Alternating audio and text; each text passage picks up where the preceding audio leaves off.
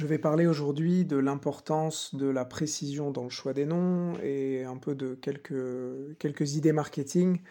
Ça m'est venu en tombant sur un article sur l'école du ski français, donc l'ESF, qui, qui est cette, cette, école qui, qui est à la plus grosse part de marché sur le, les, cours de ski euh, dans, dans, les stations de ski françaises, euh, qui avoisine euh, apparemment qui avoisinerait autour de 300 millions d'euros de chiffre d'affaires.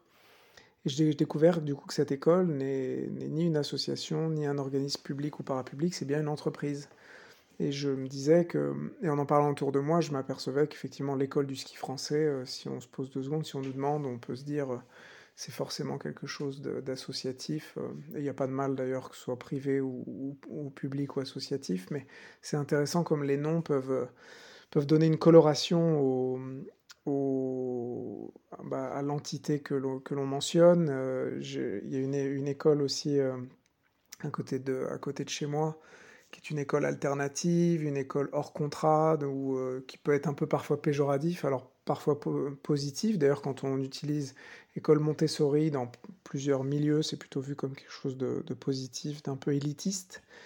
Et en revanche, euh, mais parfois aussi dans certains coins, vu comme quelque chose justement de, qui est, qui est, qui est hors, de, hors de la norme. Et donc là, cette école a choisi de s'appeler École innovante et de nommer la, région ensuite, euh, je ne vais pas les nommer, mais de nommer la région euh, à laquelle ils appartiennent. Donc ça fait un joli acronyme. Et je trouve que ça véhicule quelque chose de, différent. Je sais que dans la boulangerie, euh, il y a aussi une école internationale de la boulangerie. Euh, et donc, il y a, notamment dans tout ce qui est formation, on a tendance à nommer euh, avec des, noms peut-être un peu pompeux, mais ça passe plutôt bien et ça, fait institution, ça, fait, ça caractérise cette notion d'institution. Alors le risque est, que ça tombe à plat, et là je ne vais pas donner d'exemple, mais il y a parfois des noms ou des entreprises ou des associations, d'ailleurs, quel que soit le statut, qui se dotent de noms qui, qui peuvent être un peu pompeux ou, trop lourds ou explicites. Et donc à ce moment-là, l'effet euh, l'effet euh, clinquant institutionnel tombe à plat. Et sur ces réflexions sur le, choix des noms, euh, je vois qu'il y, a un peu, y a un peu deux grandes catégories. Il y a la catégorie des, des noms qui explicitement disent ce que fait l'entité, donc l'école du ski français, c'est évident, et d'autres où les noms sont complètement décorrélés, euh, Apple, euh, Peugeot, Nike, tout ça, c'est des, des, noms qui sont soit, soit pris par des objets, soit le nom des, fondateurs ou des fondatrices. Et, je pense que se poser un petit peu est vraiment intéressant et important, donc ça, c'est j'enfonce une porte ouverte. Et je liais avec une deuxième réflexion euh, autour de l'agriculture.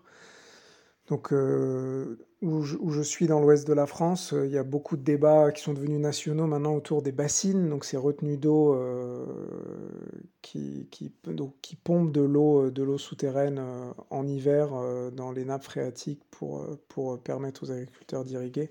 Donc, je ne rentrerai pas sur le fond du débat, mais j'ai trouvé intéressant le choix des militants anti-bassines de, les nommer d'abord bassines, je crois, alors qu'il y a un, autre nom plus technique, alors je ne sais pas si on parle de retenue collinaire ou autre, mais de parler de méga bassines. Et, ce nom semble un peu prendre dans, les, dans les news, dans, les, dans les sites d'information. Et je trouve que dans l'agriculture, d'ailleurs, il y a beaucoup de, débats autour des noms. On le retrouve aussi euh, dans. Et enfin, peut-être pour finir l'idée, autour de la méga bassine, je trouve qu'une méga bassine, on a vraiment l'impression d'une d'une retenue d'eau énorme, quoi, qui pompe énormément d'eau, ce qui est le cas en l'occurrence. Mais je trouve que c'est très parlant et le fait que ça passe dans le langage commun, ensuite influe sur la, sur la perception qu'on a de, de, l'objet, euh, en tout cas de la, de, la, de, cette, de la construction. Et on le retrouve aussi, euh, je pourrais multiplier les exemples à, l'infini, euh, sur l'agriculture biologique et conventionnelle.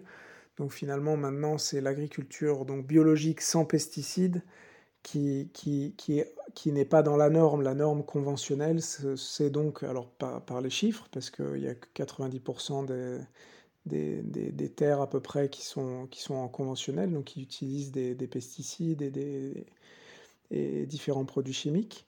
Et donc du coup, le, le, le fait que l'agriculture biologique ne soit plus dans la norme, ça dit quelque chose aussi de bah, de, la manière dont on le voit. Et aujourd'hui, c'est vu comme une niche qui d'ailleurs est en train de se réduire. En ce moment, on en parle beaucoup.